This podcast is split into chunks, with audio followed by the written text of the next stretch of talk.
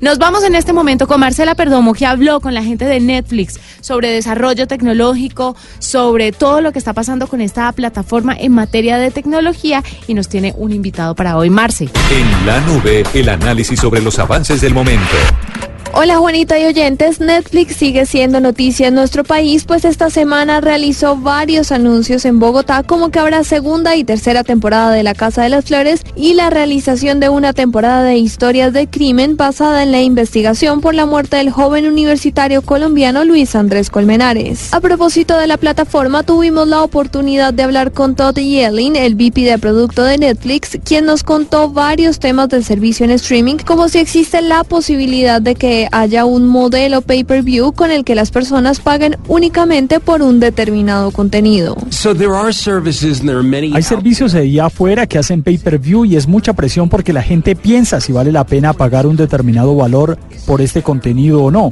Pensamos que Netflix es mejor, es como cuando uno va a un buffet de todo lo que pueda comer, en donde todo está ahí, dramas, romances, comedias y grandes contenidos de Latinoamérica, de Estados Unidos, de Europa. La gente encuentra de todo por un precio muy cómodo y por eso pensamos que es eso lo mejor para los usuarios y por eso estamos comprometidos con ese modelo. Y a propósito de precios, Todd habló sobre el IVA del 19% para plataformas como Netflix, asegurando que el tema aún está abierto y no se puede hablar de un posible aumento en las tarifas. En este momento hablar sobre los impuestos a empresas es un tema abierto. Por supuesto, nosotros cumplimos la ley y entendemos el tema de los impuestos aquí en Colombia, pero por el momento no hay decisiones. Es un tema abierto. En lo que sí hay decisiones tomadas es sobre el tema de la publicidad entre capítulos que se ha estado probando en las cuentas de algunos usuarios. Todd nos contó que simplemente se trata de una forma de promocionar el contenido de Netflix y que no se tiene pensado que se conviertan en anuncios comerciales de ningún tipo. Voy a ser súper claro con la gente, no vamos a vender pasta de dientes o carros o camisas o vestidos ni nada de eso en Netflix. Nuestro negocio es el entretenimiento. Lo que hemos probado son anuncios para ayudar a la gente a conocer el contenido. Tú abres Netflix en tu celular o en tu computador y allí mostrará un tráiler de alguno de los contenidos que puede gustarte, pero hemos pensado en otras formas de mostrar esos pequeños avances de las cosas que hay en la plataforma. Tratamos de testear entonces poner esos cortos trailers durante el conteo para el siguiente capítulo, ya que muchos de los usuarios ven maratones de series. Lo que no queremos hacer es intervenir en lo que ven las personas.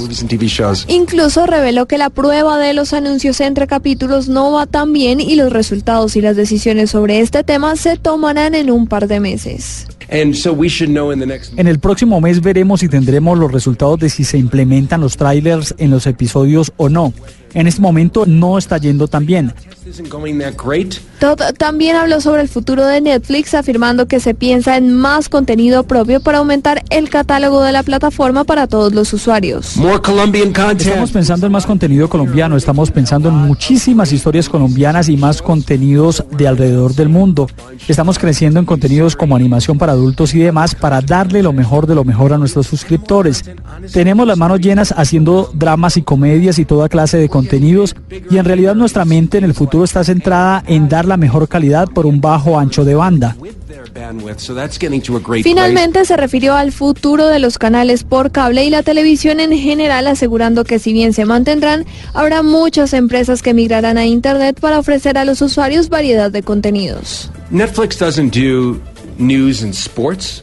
no hace noticias ni deportes o eventos en vivo. El entretenimiento migrará cada vez más hacia Internet. Somos líderes y nos encanta tener muchos competidores para que las personas tengan variedad para elegir hay muchos espacios para que muchas empresas se unan a esto. Finalmente, todo nos contó que el 90% de los suscriptores en Colombia prefieren ver las series y películas que son en otros idiomas dobladas al español para poder estar 100% concentradas en el contenido. De otro lado, el 10% de los usuarios prefieren verlas con subtítulos. Recuerden que pueden encontrar este y otros contenidos de tecnología en www.bluradio.com. Este fue un informe de Marcela Perdomo para la nube.